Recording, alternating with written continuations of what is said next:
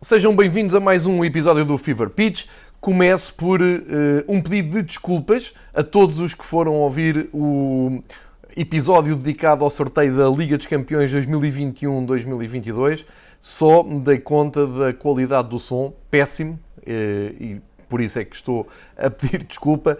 Uh, péssima qualidade de som, um problema com o microfone que se vem arrastando já há uns tempos que está agora a ser resolvido e tecnicamente prometo que a qualidade de áudio do Fever Pitch vai ficar impecável. Eh, a todos os que ouviram, apesar de, do ruído e apesar da péssima qualidade de som, eh, o meu agradecimento, o meu pedido de desculpas e uh, um pedido também de compreensão. Por isso resolvi avançar desde já com um novo episódio. Eh, este eh, abranger o sorteio da Liga Europa e da Conference League. É verdade que eh, hesitei entre fazer gravação de dois episódios separados, mas acho que faz todo o sentido abordar de uma forma seguida, seguindo o perfil de todos os clubes, um, o resultado final então de, do que foi uh, o, o, os grupos para uh, tanto para a Europa League como para a Conference League. E um, basicamente o grande motivo uh, que leva a juntar os dois sorteios tem a ver com algo que ainda não falei aqui nos episódios do Fever Pitch, que é uma nova configuração uh, a partir da um, fase a eliminar. Ou seja, quando terminar o ano civil, quando em dezembro ficarem conhecidos os clubes apurados nas três provas da UEFA, temos aqui umas novas combinações, um novo desenho, um novo quadro competitivo uh, que vai diferir e vai fazer uh, alguma diferença para aquilo que estávamos habituados. Eu, no, no tal episódio com má qualidade de som, sobre a Liga dos Campeões. E prometo voltar uh, ao tema do, da Liga dos Campeões mais perto do arranque da fase grupos, isto é, uh, em vésperas da primeira jornada, já com o calendário também delineado para cada grupo, para ser, e já com o mercado fechado também, eu frisei isso no, no último episódio em arquivo, para termos uma ideia mais realista e mais concreta das possibilidades de cada clube e também uh, de como decorrerá o calendário de cada um.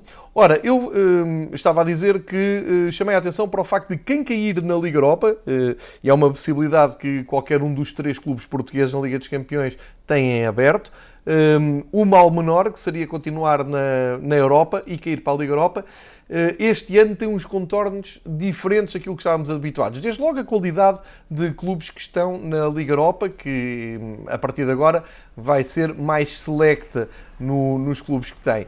Depois, no formato, e é, é exatamente por aqui que eu quero falar, eu quero juntar uh, as três competições, Champions League, Europa League e Conference League, para uh, explicar aqui umas nuances para que fique claro e vou tentar ser o, o mais uh, simples, direto, objetivo possível para que um, ehm, se perceba o, no horizonte o que é que está em discussão quando as equipas começarem a alinhavar o seu lugar em cada grupo das três competições. Ora, começando então pela Champions League, eh, dizer eh, que continua o mesmo formato, ou seja, dois apurados que vão para os oitavos de final, eh, que começarem a ser jogados em forma de eliminação direta a duas mãos e com a tal regra do gol fora já abolida, de resto já está já funcionou assim nas, na fase prévia de acesso e de apuramento à fase de grupos.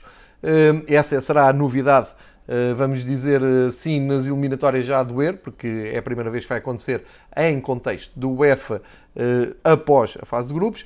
Mas, portanto, aqui tudo igual. As duas primeiras equipas avançam, os terceiros classificados têm uma segunda via, os quartos classificados terminam a sua presença eh, nas competições europeias se ficarem no último lugar.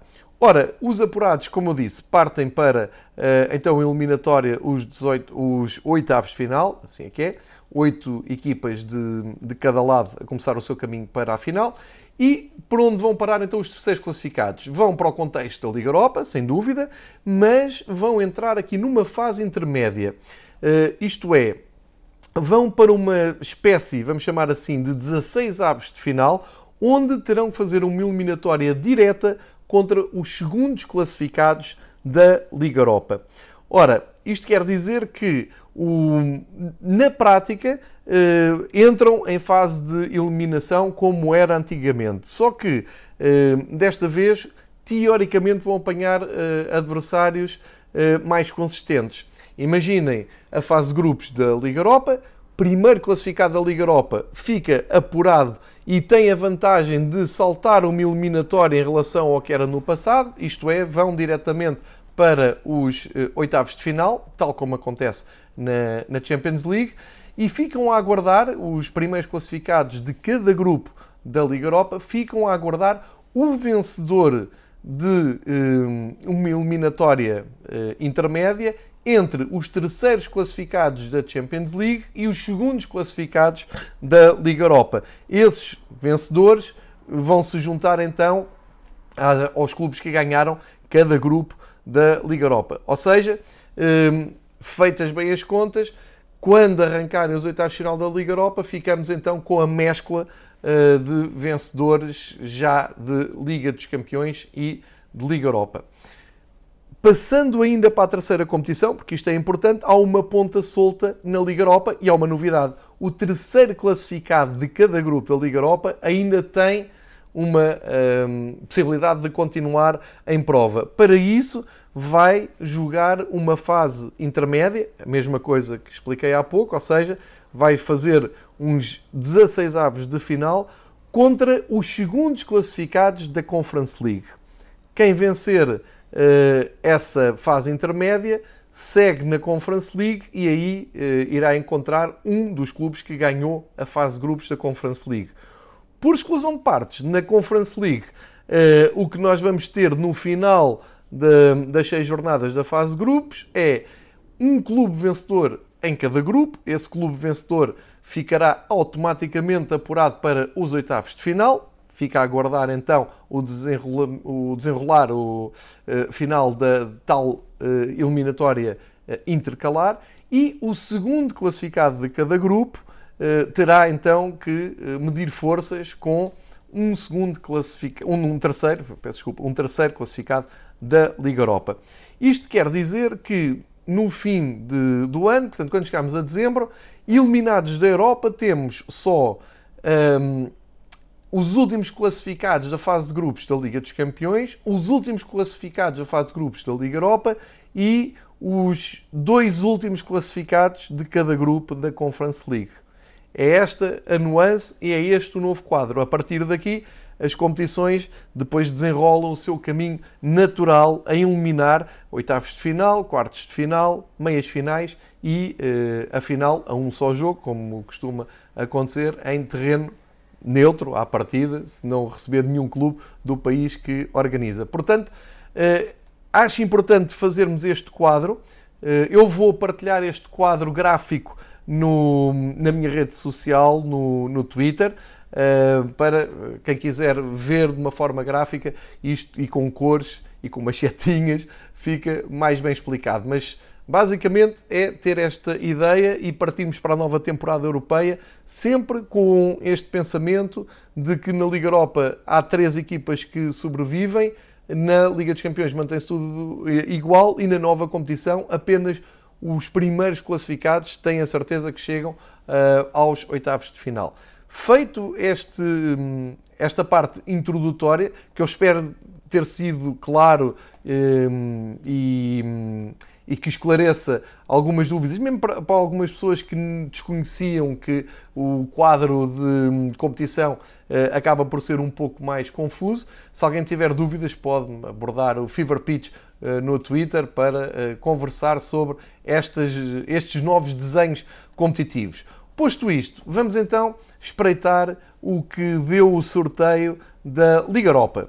Já toda a gente conhece o funcionamento da Liga Europa, eu já tinha dito anteriormente, este ano as equipas que estão na Liga Europa são teoricamente mais equilibradas, mais fortes. São, estão aqui algumas sobras da Liga dos Campeões. Eh, nomeadamente aquelas equipas que ficaram à porta da Liga dos Campeões e caíram no play-off, que são equipas fortes. Eh, acho que estamos todos de acordo eh, quando vemos equipas como o PSV, equipas como o Mónaco, que lutou até ao fim pela, pela passagem, que estão aqui e juntam-se a outros classificados. Ora, da parte portuguesa, já se sabe, só temos o Sporting Braga, que seria sempre foi cabeça de série, de pote 1, e temos aqui alguns, alguns ajuntamentos muito interessantes. Vou seguir aquele formato que segui na Champions League. Vamos do grupo A ao grupo H, tudo corrido, breves comentários para cada um dos clubes e um, alguma previsão de como isto possa acabar, sendo que, um, como expliquei anteriormente, uh, só o último classificado de cada grupo ou, é que fica fora da Europa. Portanto, começando pelo grupo A, vamos ficar com Lyon, Rangers, Sparta de Praga e Brondby. Ora, desde logo salta à vista o duelo entre franceses e escoceses. O Rangers, que eh, conseguiu quebrar a hegemonia do Celtic com o Steven Gerrard e que já no ano passado fez, esteve aqui presente. Aliás, nos últimos dois anos teve uma presença eh, digna na, na, Liga Europa, a tentarem ir o mais longe possível. Vão jogar com o Lyon, uma equipa que ainda não há muito tempo eh, foi bem longe na, na Liga dos Campeões. Portanto, a partir das duas equipas favoritas a, a, a ficarem na frente do grupo. Uh, já sabe, quem, quem ganhar o grupo fica apurado para os oitavos de final, quem ficar em segundo vai ter que uh, lutar por um apuramento contra uma equipa vinda uh, da Champions. No grupo A, Sparta de Praga e Brondby, eu aposto aqui numa boa prova do Brondby, Uh, Sparta de Praga também vem do, do futebol checo, o Slavia tem feito boas épocas europeias, uh, mas uh, eu ando mais entusiasmado com o futebol escandinavo, uh, nomeadamente vemos o sucesso do Malmo, que ainda há pouco tempo destaquei. Portanto, temos aqui um grupo equilibrado. Esta é a nota, os grupos são equilibrados, não temos aqui uh, grandes, uh, e, grandes surpresas, grandes desconhecidos. As equipas são quase todas de, manda, de gama média de, de Europa. Uh, no grupo B, cá está, Mónaco e PSV, duas equipas que caíram do playoff, duas equipas claramente podiam estar na Liga dos Campeões, com a companhia da Real Sociedade e do Sturm Graz, uma equipa absolutamente clássica das provas europeias, para quem se lembra das provas europeias no formato antigo de sorteio puro, sem grupos. O Sturm Graz era uma equipa que aparecia muitas vezes uh, nas primeiras fases da prova. Representantes da Bundesliga austríaca, um campeonato que tem uh, revelado o Salzburgo como uh, grande equipa. Real Sociedade fez uma ótima época, voltou às competições europeias e ganhou-lhe o gosto. No ano passado até foi longe, mas caiu com estrondo. E PSV e Mónaco, um pouco na ressaca de não conseguirem uh, talvez o objetivo principal, que seria chegar à Liga dos Campeões, mas agora claramente aqui com uma palavra a dizer e como grandes favoritos do grupo, vamos ter aqui ótimos jogos. No grupo C temos Nápoles, Leicester, Spartak Moscovo e Légia salta logo à vista uh, italianos e ingleses uh, em dois jogos de certeza muito interessantes.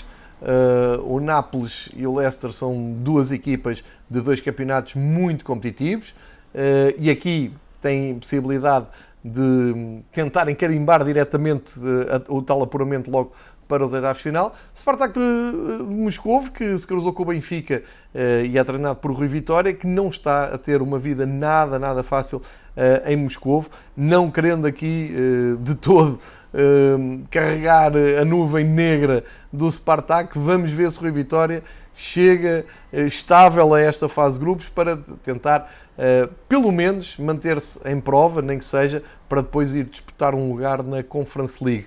O Legia será sempre o outsider, é uma equipa da Bulgária, já sabe, em casa costumam ter sempre bom ambiente, costumam se entusiasmar, mas em termos de futebolísticos, a qualidade está toda em Nápoles e em Leicester, que eh, com certeza vão querer confirmar esse favoritismo.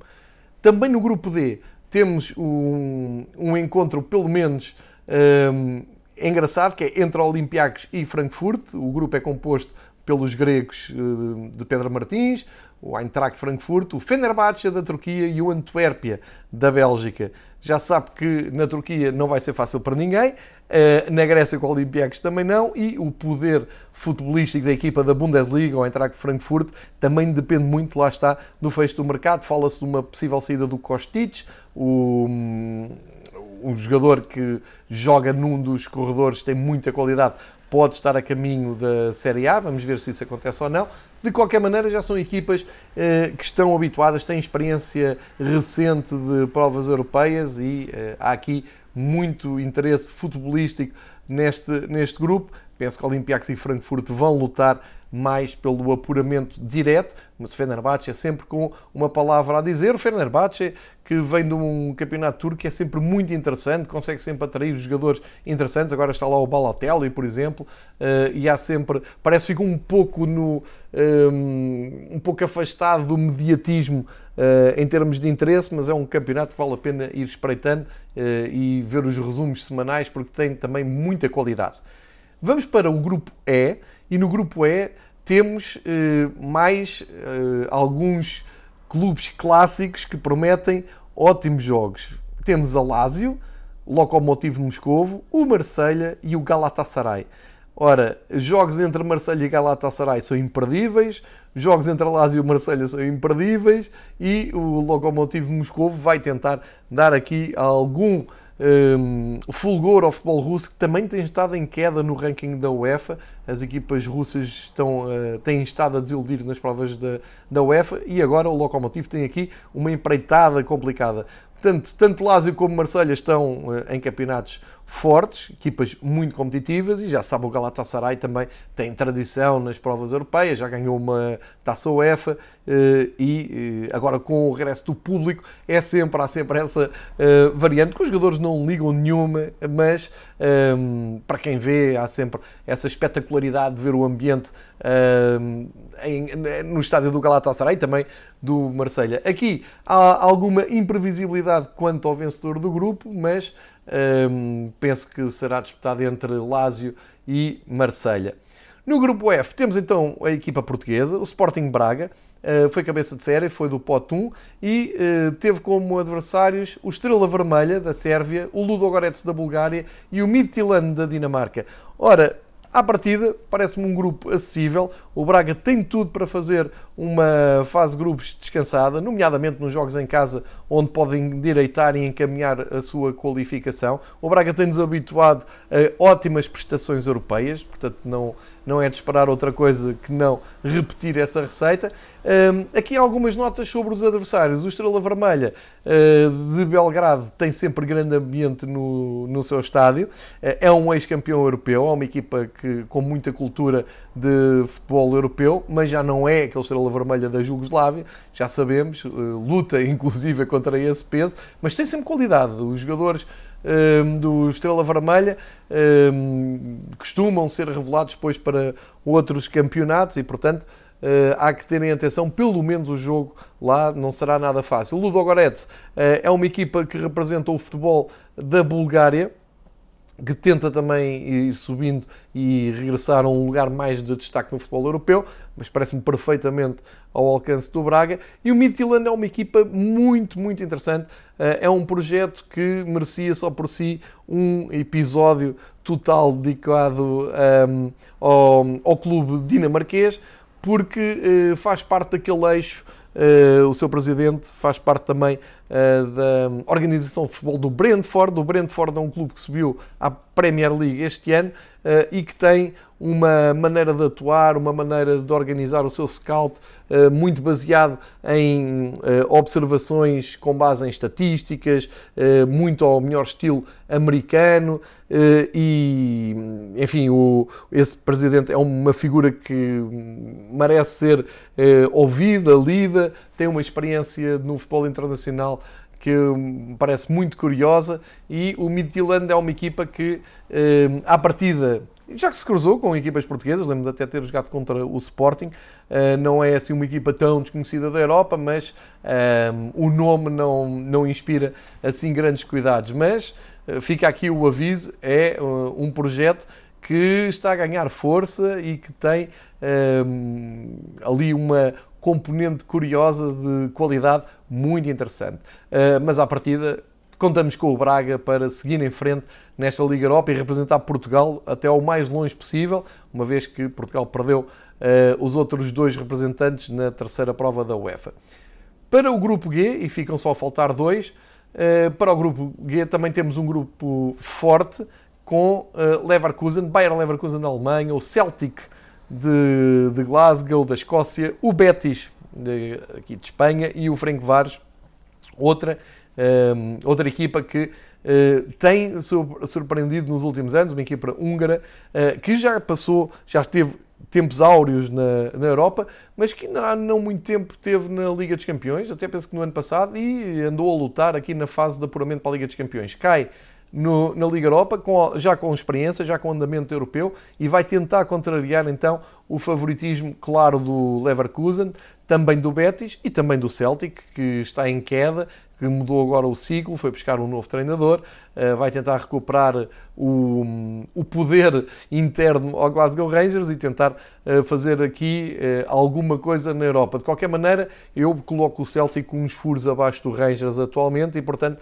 parece-me que é entre Leverkusen e Betis que a coisa se vai decidir, mas grande ansiedade para ver o encontro entre Celtic e Betis, que tem história e que vale a pena, na altura, depois detalhar porque há aqui umas histórias engraçadas que até têm a ver com o facto do, do Betis ter escolhido um segundo equipamento depois de ter defrontado o Celtic por ter gostado das cores, enfim, histórias de, de outros tempos.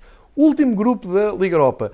Dinamo Zagreb, um habitué da, da Liga Europa, o Genk da Bélgica, o West Ham da Inglaterra e o Rapid Viena da Bundesliga austríaca. É um grupo muito curioso, desde logo com o West Ham à cabeça, renascido e surpreendente West Ham que passou de lutar pela permanência na Premier League para lutar por um lugar na Champions com David Moyes, ele próprio também renascido no banco do uh, Olímpico de Londres. E vamos ver o que é que os ingleses eh, trazem a esta Liga Europa, neste regresso à Europa. O Dinamo Zagreb é aqui a equipa mais experiente, uh, tem muita qualidade individual, uh, tem, tem tido presenças seguidas sempre nestas fases de grupos. O Genk, que representa o futebol da Bélgica, eh, é sempre um futebol ofensivo, é sempre eh, uma equipa que em casa costuma jogar eh, descomplexada, que vai sempre à procura de golos.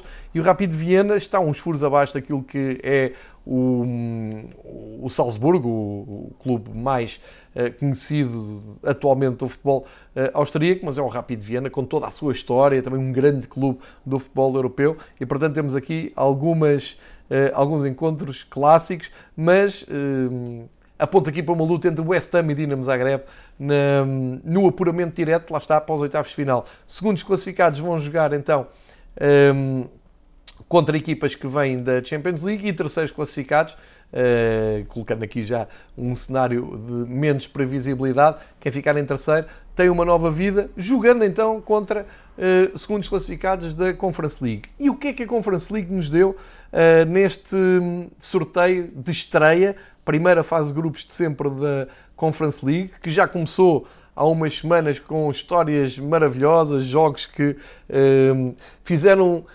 ressuscitar aquelas memórias de grandes temas que ainda hoje se escrevem sobre jogos de clubes menos conhecidos, países uh, menos bem classificados nos rankings da UEFA e que dão uh, uma oportunidade, uma visibilidade que um, o brilho da Liga dos Campeões praticamente veio tirar ao futebol europeu e estes clubes menos conhecidos. Ora, já temos então também agrupamentos de A a H e temos aqui muitas curiosidades para explorar de uma forma hum, corrida, rápida e hum, análise muito superficial. Vamos então ver com o que é que contamos nesta nova prova da UEFA, em que se havia dúvidas uh, os clubes mais mediáticos, e estou-me a lembrar claramente de Roma e Tottenham, uh, se iriam ou não levar isto a sério. A resposta foi dada no play-off, com o Tottenham uh, a levar muito mais a sério a segunda mão com o Passos Ferreira depois do susto na Mata Real e também a Roma a confirmar o apuramento para a fase de grupos. Então temos no grupo A o Las Clins, eh, que no ano passado ficou conhecido em Portugal por ter eliminado o Sporting na Liga Europa. Temos o Maccabi Tel Aviv, o Alaskert e o HJK. Ora, é um grupo que tem como curiosidade uh, ter os israelitas Maccabi Tel Aviv, que têm ritmo de, de Europa, e uh, temos também o HJK da Finlândia, que andou ali a tentar uh, entrar em provas mais, com, vamos dizer, prestigiadas de, do futebol europeu.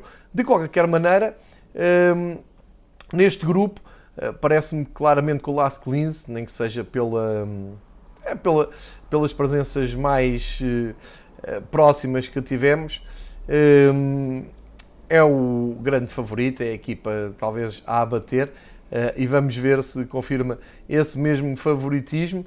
Uh, mesmo porque, e continuo a dizer, o futebol austríaco tem subido umas, um, uns patamares. E ainda no ano passado eh, percebemos por aqui, uh, pela, pela, pelo jogo com o Sporting, que realmente há qualidade. Uh, é verdade que também não temos aqui jogos imperdíveis, aqueles mediáticos, mas as pessoas gostam de futebol e gostam de, destas histórias mais uh, escondidas. Tem aqui, por exemplo, o Alashkart, que é da Arménia, uh, e uh, é a primeira vez que conseguem pôr um clube deste país, da Arménia, numa fase de grupos de uma prova da UEFA. Só por isso já valeu a pena a Conference League eh, e há mais clubes eh, nesta condição. Ora, vamos então para o grupo P espreitar o que é que nos traz. Temos o Ghent, da Bélgica, o Partizan, que tinha eliminado o Santa Clara, um clube que dispensa apresentações, e depois temos o Flora e o Anortosis. Ora, o Flora eh, também tem uma história engraçada, porque é o Flora Tallinn, Tallinn da Estónia, e também eh, coloca a Estónia pela primeira vez numa fase de grupos da, da UEFA. Uh, isto foi muito festejado e agora vamos ver como é que a equipa de Tallinn se vai dar contra estas equipas mais batidas. No grupo C temos a favoritíssima Roma, favorita até à vitória final, que calhou com o Zória, uma equipa da, da Rússia, não é uma equipa fácil, o CSKA de Sófia, também um eh, que tem ali uma história de uh, refundação, porque já faliu, já voltou, enfim, também vale a pena explorar isso. E o Bodo Glint, uh, uma equipa da Noruega, que também chega aqui por mérito próprio. a Roma, claro, é favoritíssima, mas não se esqueçam que o segundo classificado poderá ainda ter uma um, segunda vida disputando a próxima fase de apuramento com um terceiro classificado da Liga Europa. Não é demais repetir. Para o grupo D temos o AZ Alkmaar, conhecidíssimo, o Cluj, da Roménia, o Jablonec e o Randers. São equipas muito pouco conhecidas, que quase ninguém hum, dá por elas, mas que com certeza vão aqui agitar as pretensões de hum, holandeses e romenos. No grupo E, o Slavia de Praga, que tem feito boas provas europeias, está aqui um, nesta, nesta competição, uh, claramente também como um dos uh, fortes candidatos, pelo menos a irem longe. O Feyenoord, da Holanda, uma das equipas mais conhecidas. O simpaticíssimo União de Berlim, que apesar de não estar a jogar em casa, tem enfeitado o Olímpico de Berlim, o Estádio Olímpico de Berlim uh, com o seu carisma, e o Maccabi Haifa de uh, Israel, um grupo equilibrado e também muito interessante. No grupo F há aqui mais uh, uma presença histórica. Para já temos o Copenhaga, que durante muitos anos andou na Champions League. Temos o PAOK, que ainda no ano passado foi à Champions League, deixando o Benfica de fora. O Slovan Bratislava, também um clássico do futebol europeu. E uma estreia, que é o Lincoln Red Imps, que é nada mais, nada menos que o representante do futebol de Gibraltar. E isto é fabuloso termos uma equipa de Gibraltar numa fase de grupos da, da UEFA, neste caso da Conference League. Vamos ver como é que eles se batem.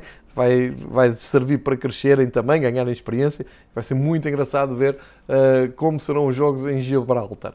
No grupo G, outro dos grandes eh, candidatos, o Tottenham, que uh, vai jogar com o Rennes, que é uma equipa boa do campeonato francês. Aqui poderá ser um encontro uh, curioso, um bom encontro entre representantes do campeonato inglês e francês. Depois o Vitesse, num patamar mais abaixo, que é representar o futebol holandês. O Vitesse que afastou o Anderlecht para chegar aqui, um clássico também do futebol europeu. E depois temos o Mura, que também é a equipa mais obscura deste grupo e que vai tentar dar-se a conhecer na Europa do futebol. Finalmente, no grupo H, o Basileia, que durante tanto tempo andava nas prova, na prova maior, na Champions League, agora foi ultrapassado pelo Young Boys e acaba por aparecer nesta Conference League, com a companhia do Karabakh, do Kairat e do Omonia, que é de Chipre. E, portanto, aqui temos talvez o grupo mais exótico, com o final menos previsível. Portanto, são, estas, um, são estes os dados, são estas um, as equipas eh, que estão organizadas Uh, portanto, nestes grupos todos que acabei de mencionar, tanto na Liga Europa como na Conference League. Eu uh, tenho a certeza que vou gostar muito da Conference League, porque vai trazer uh, à, à ribalta, ou seja, Vamos ver aqui nomes muito pouco conhecidos, paragens que não costumam receber as provas da UEFA. Isso vai ser muito engraçado de seguir. É uma pena que os jogos sejam todos um, ao mesmo tempo que a Liga Europa, ou seja, a quinta-feira vai ficar subcarregada com muitos jogos, passando depois a terça e quarta para a prova maior, para os destaques naturais da Liga dos Campeões. Mas vamos tentar ficar atentos a esta Liga Europa, conhecer um, novos estádios, novos jogadores, novos emblemas, porque é uma ótima ideia da UEFA para também tentar democratizar um pouco mais o futebol estender o futebol, uh, pelo menos o cenário do futebol europeu, até aos países que uh, muito cedo ficavam sem provas da Europa por, causa da lei dos mais fortes uh, e, portanto, há uma grande expectativa para ver se há algumas surpresas nesta Conference League a contrariarem o óbvio e natural favoritismo das equipas mais batidas ao longo dos anos nas provas da UEFA. Portanto, é este o cartaz que a Liga Europa e a Conference League têm para apresentar a partir de meio de, um, de setembro. Vamos tentar acompanhar bem de perto as três provas, muito entusiasmado com esta nova Conference League. E não se esqueçam então deste sistema um pouco complicado, aparentemente complicado, de eh, clubes que vão acabar por eh, interagir eh, entre eles de uma prova para a outra, quase num efeito escadinha, não é? A descer da, da Liga dos Campeões por aí abaixo, mas que de certeza que vão dar ótimos embates. Eh, agora também é preciso saber o que é que cada clube vai querer de, de, cada prova, se querem apostar muito, se querem apostar pouco. Para já os sinais são positivos. Uma nota para o Santa Clara e para o Passos Ferreira que levaram muito a sério e ajudaram muito no ranking de Portugal uh, nas, na fase de qualificação. Depois acabaram naturalmente ultrapassados. Partizan e Tottenham são equipas de outro andamento, mas ficou muito bem representado o futebol português. Esperemos que o Braga consiga ir longe na Liga Europa e que uh, os clubes portugueses que estão na Liga dos Campeões uh, sejam dignos da sua própria história e consigam um, ombrear com os maiores da Liga dos Campeões, que é isso que no fundo todos os adeptos querem. Fica feito então a apresentação das outras duas provas da UEFA. Mais uma vez, um pedido de desculpas pela qualidade de som do último episódio e eh, espero voltar aqui na segunda-feira Uh, ou se quiserem, de domingo para segunda-feira, assim que for possível, gravar então o episódio que faz o resumo do fim de semana uh, desportivo em termos de futebol nacional e internacional, antes da primeira paragem para as datas FIFA das seleções. Fiquem bem, bom fim de semana, vejam futebol e regressem a uh, Fever Pitch agora com um som mais digno. Obrigado e até segunda-feira.